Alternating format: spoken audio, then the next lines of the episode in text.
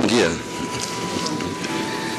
É, como eu digo sempre, né, a, a, gente se reúne aqui por uma razão. Todos nós estamos com saudades de Jesus, né? saudades de ouvir as palavras do Evangelho, né? saudades do, do, de um tempo para a gente parar um pouco e pensar no Mestre. Né? Então isso é que nos traz aqui. O tema de hoje é preconceito. E nesse livro, então, Renovando Atitudes, eu vou pegar aqui um, um pedacinho do texto que ele escreve. Pode baixar um pouquinho. É, disse que um indivíduo, diz-se que um indivíduo atingiu um bom nível ético quando ele é autônomo para definir o bem e o mal sem seguir fórmulas sociais. Quando ele não é escravo de suas crenças inconscientes. Né?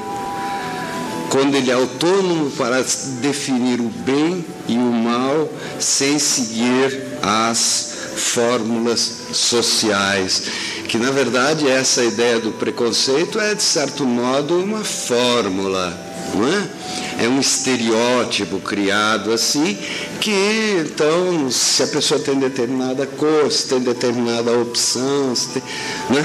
acaba como, como um carimbo, né? Sem que se faça o, o, o, mais importante, que é aquela missão que Jesus nos deu, aquela lição que Jesus nos deu, e que ele vai buscar, então Hamed vai buscar nessa passagem, que é a passagem do é, cobrador de, imposto, de impostos, não é? Que era Zaqueu. E Jesus estava indo da Galileia para a Jerusalém e ele entra então em Jericó.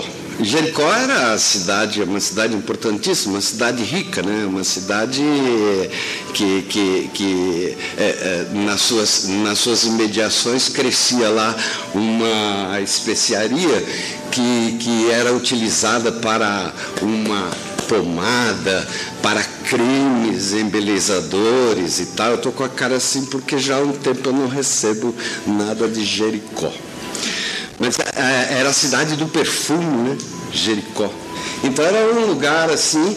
É, e Jesus entra em Jericó e lá tem o Zaqueu. Zaqueu é, quer ver Jesus, quer saber de Jesus e tal.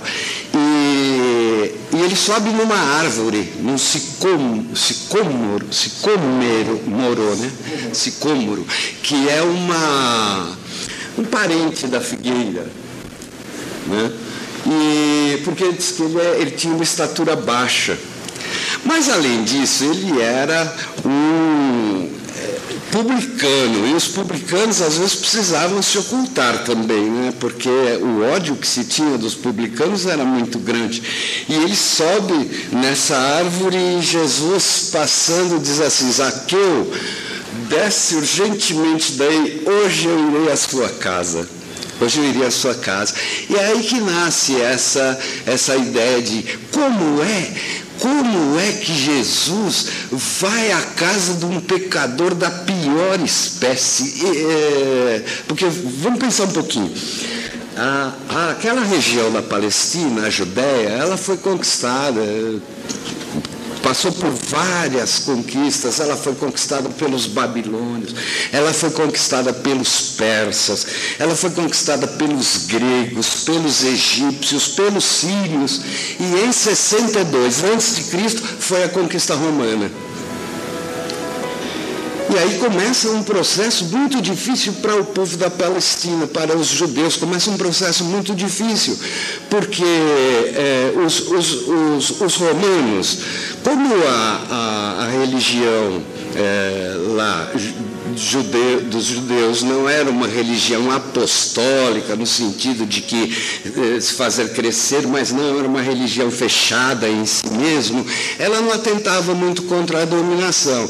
Então, para os romanos, deixa os, os judeus praticarem seus cultos e tudo, e era uma, uma prática também romana usar as lideranças locais, as, já as lideranças locais, para assumirem o poder político em seu nome e administrativo em seu nome.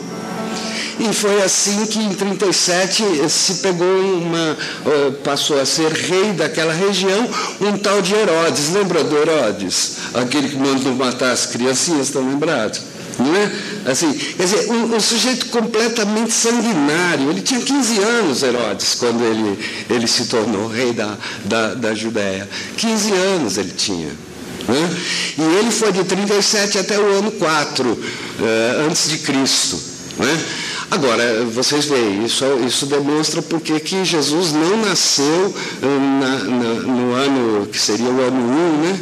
Ele nasceu antes, estima-se que ele nasceu entre 7 e 6 antes de Cristo, porque houve um erro de, de calendário lá. E, e Herodes, então, é, a, a, a Judéia era uma região próspera, até Herodes. A partir de Herodes, foi uma, uma região que começou a sofrer demais. Por quê? A tributação romana era alta. E o sistema do, que os romanos faziam levou a isso. Então, como que era o sistema de impostos? Os romanos, eh, como que, que, que faziam um leilão de um determinado valor. As pessoas compravam isso do governo romano, eles compravam, e a partir daí ele cobraria os impostos.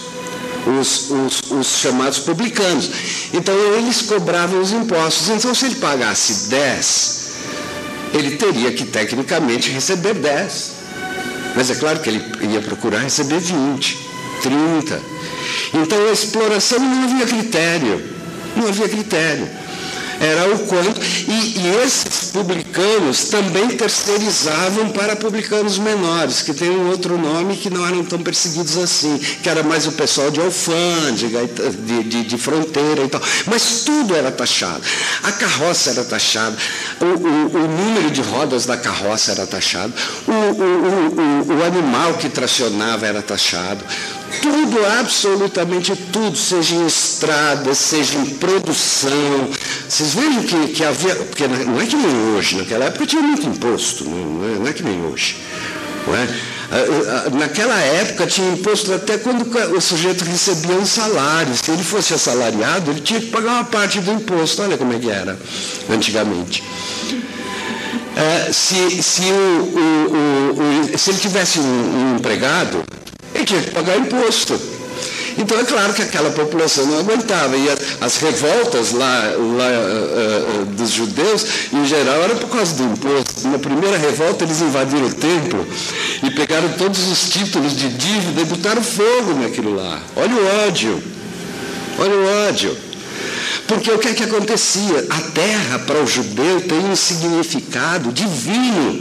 Não tem aquela ideia de que Deus concedeu a terra, né? a terra prometida e tal. Né? Então o significado da terra é mais do que um berço assim, onde, de onde se tira, se tira a sobrevivência. Tem uma relação divina com as pessoas. E, e, e, e aquele que, que era, é, devia impostos não tem problema, não pode pagar. O é, é, publicano, ele emprestava o dinheiro. Só que há juros que o sujeito não conseguia pagar. Resultado qual era? Perdia a terra. O resultado qual era? Perdia a liberdade. Se tornava escravo, ele, a família. Né? Então o negócio é fugir. Tem outra alternativa? Vou fugir. Só que se ele fugisse, quem seria perseguida? A família. Ah, mas a família foge também. Sabe quem pagava o pato? O vizinho. Olha, olha o tipo de justiça. Então é claro que havia um ódio, um ódio com os, os publicanos, pelo, pelo estado de miséria que eles levavam aquela população sofrida lá de, do, do, da Judéia. Tanto que os publicanos usavam é, é, guarda, é, uma escolta armada normalmente. Então, quando Zaqueu sobe na árvore, um aspecto é esse de que ele não tinha muita estatura. Outro aspecto é uma forma de ficar escondido também. Porque havia é, dois grupos dois grupos, assim como esses publicanos, e o ódio maior do publicano, que ele era judeu tal qual o outro. Então ele explorava, destruía, levava à miséria seu próprio irmão. Então, não por acaso, o publicano não era considerado judeu, ele não podia entrar nas sinagogas, a sinagoga estava proibida a ele. Né? Ele iria para o inferno com toda certeza, isso do ponto de vista dos fariseus, que acreditavam no, no, no sofrimento da alma, acreditavam na imortalidade da alma. Não saduceus, saduceus não. Saduceus, eles acreditavam em Deus, mas a vida termina quando ela se acaba. Quando morre, acabou. Né? Os, o, havia diferenças, por isso que há seitas diferentes lá. Né? E, e fala dos saduceus e dos fariseus, que eram aqueles grupos que administravam administravam o, o templo, que administravam, que era o, o, o núcleo a, a, da, da, vida econômica, social, política da, da Judéia daquela época. Então, essa era a condição do, do, do, do publicano. O publicano era odiado. E, e, ser publicano significava o quê? Não ter vizinhança, não ter relações de vizinhança, não ter relações eh, sociais de nenhum tipo. É, os judeus, eles, é, a gente às vezes fala, ah, mas Jesus é, almoçando, comendo com pecadores. É que a gente pensa em pecador mais ou menos com os valores que a gente tem hoje, não é? Mas o pecador, lá na, na, na Judéia daquele período, pecador era o impuro, porque a relação deles normalmente está com a pureza e com a impureza. Então, quando, quando se fala de pecador hoje, tem um sentido para nós. Quando se fala de pecador lá na, na Palestina do, do século I, tem outro significado. É, então, é o impuro. Impuro. Então havia uma série de, de, de, de, de profissões que eram consideradas impuras, por causa com que ele se, se, se relacionava, não é? Então, é, dessa, desse elenco de, de, de, de relações assim, a os publicanos estavam por último, atrás daqueles que organizavam briga de galo, jogos de dados, coletores de imundícies de cachorro que havia isso, né? Tinha, porque o, o, os fariseus eles tinham medo danado de pisar, por exemplo, numa imundície de um cachorro, pronto, ele já ficava impuro. Tinha que começar o processo de purificação todo de novo. Então eles tinham essa relação. Tem uma passagem interessante que, que a, a Miriam parece que está secando o cabelo de Jesus, não é? E, e um fariseu disse para outro assim, olha, Olha, ele deixando uma mulher tocar nos seus cabelos. E se ela estiver menstruada? Então essa relação era uma relação obsessiva. Obsessiva.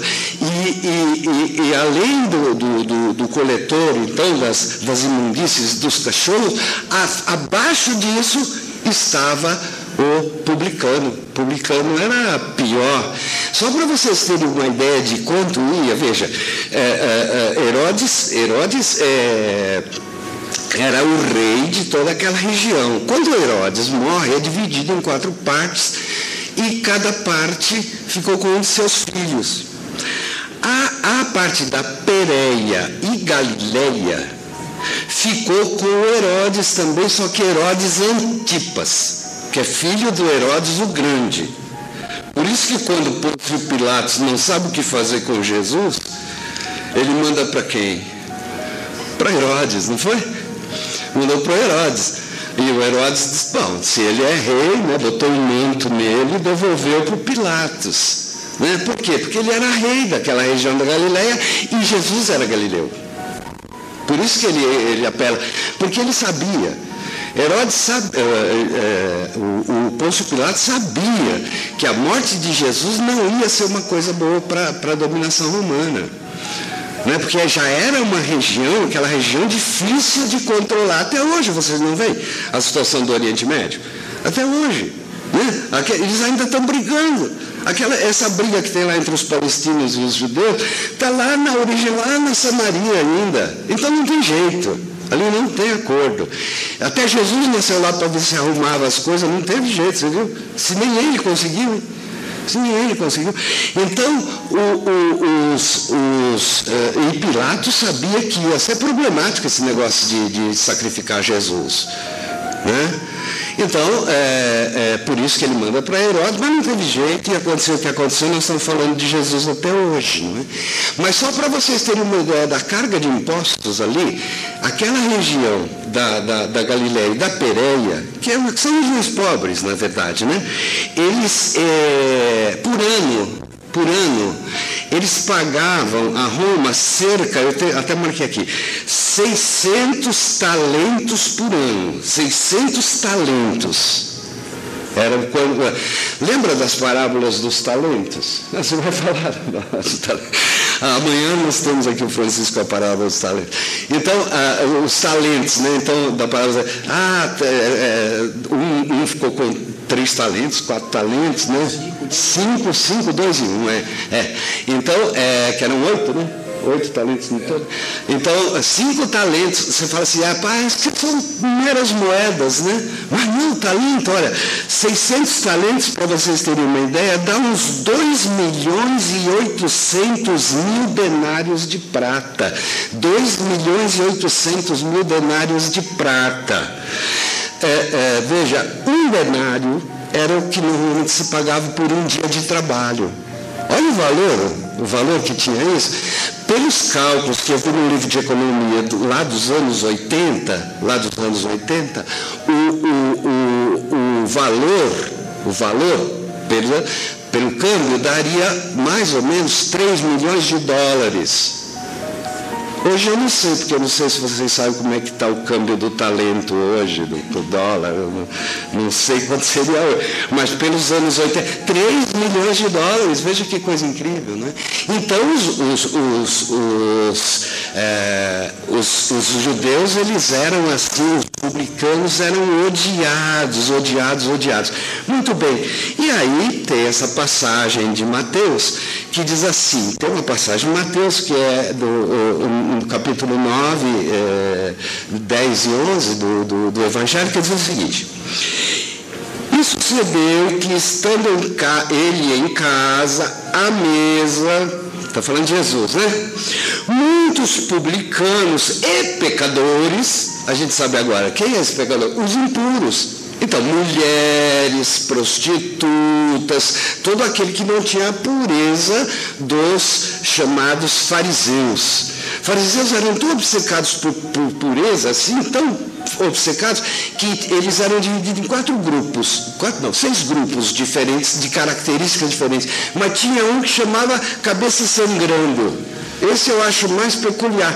Ele, ele, ele sempre estava com a cabeça machucada, porque ele, ele andava de cabeça baixa para não olhar as mulheres. E aí o cara batia a cabeça em tudo quanto era lugar. Veja que coisa situação. E elas são os cabeça quebrados lá.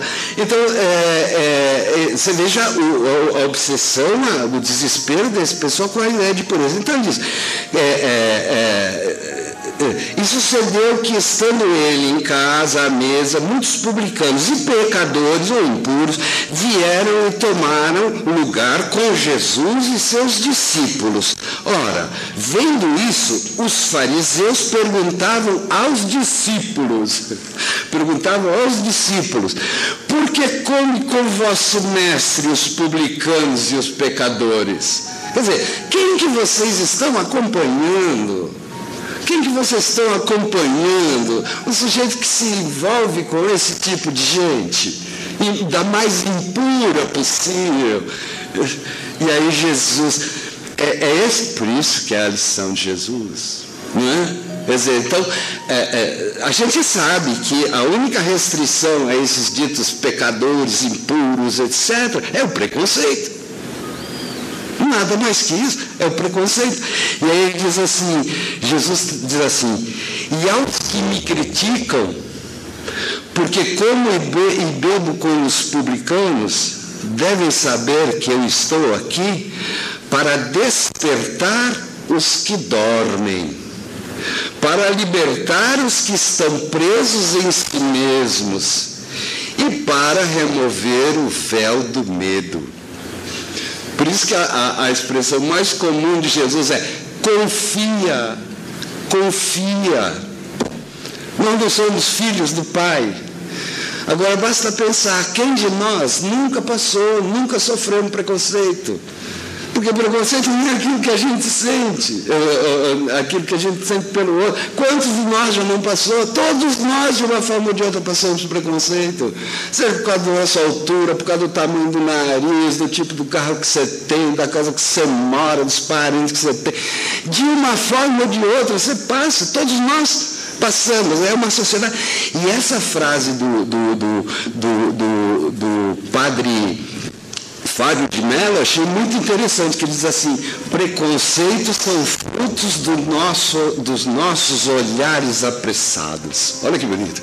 Preconceitos são frutos dos nossos olhares apressados. Né? Então todos nós, eu estava contando aqui que no, no, sábado passado eu tive que pegar um Uber, que eu tinha um compromisso aqui perto. Muito bem, veio um rapaz, eu entrei no carro dele, né? E estava tocando aqueles hinos, sabe? Ele devia ser, devia não, ele com certeza era evangélico daqueles que ouviam no carro. E era um hino muito interessante, bonito, sabe? Falava de inferno e tudo. Aí ele perguntou para mim, ele falou, o é, que, que é aí? Aí é aqui. Eu falei, é uma casa espírita. Ele falou, é centro espírita? Eu falei, é. Ele falou, e vocês acreditam em Deus? Aí eu falei, meu Deus, por onde que eu começo, né? Porque é uma situação tão difícil, entendeu? Você acredita em Deus? Eu falei, não, a gente acredita, né? Eu falei, vocês lá também acreditam em Deus? Aí eu apelei. Você também acredita em Deus? Ele falou, eu também. Eu falei, como que é Deus? Deus é o Pai de todos nós? Ele falou, é. Nós somos todos filhos de Deus. E a música do inferno comendo solta, sabe? Todo, todos, todos vocês são, são né? todos nós somos filhos de Deus? Somos. Falei, ótimo. E você tem filho? Eu falei para ele. Ele falou, eu tenho um filho e dois enteados. Eu falei, em qual dos três você vai botar fogo? Não é ótimo. Qual dos três você vai botar fogo? Ele falou, em nenhum. Eu falei, não, mas, mas o inferno não é, não, é, não é Deus botando fogo na gente. Né? Porque nós não somos filho dele. Né? Assim como seu filho. Eu falei, você tem coragem de botar fogo no seu filho? Ele falou, não. Eu falei, então, por quê? Porque é por causa da misericórdia, né? É. Então nós somos mais misericordiosos que Deus. Então eu falei para ele, é nesse Deus que nós acreditamos, nesse Deus que é amor, que é pai, que vai dar uma segunda chance, assim como você vai fazer com seu filho quando ele errar. Né? Gastei o meu latim lá, adianta nada, né? Mas de qualquer modo. Né? Mas é assim, é, quando, esse é um, é, um, é, um, é um exemplo assim do quanto todos nós sofremos e passamos por preconceitos, não é? E Jesus, é, então, só para terminar aqui, Jesus, é, como ele lidava com isso? Dois, dois é, publicanos fazem parte do Novo Testamento. Zaqueu, que é esse exemplo, né? olha, Zaqueu, vou na sua casa, vai na casa de um, de um, de um cobrador de imposto, o sujeito que está na última categoria, né?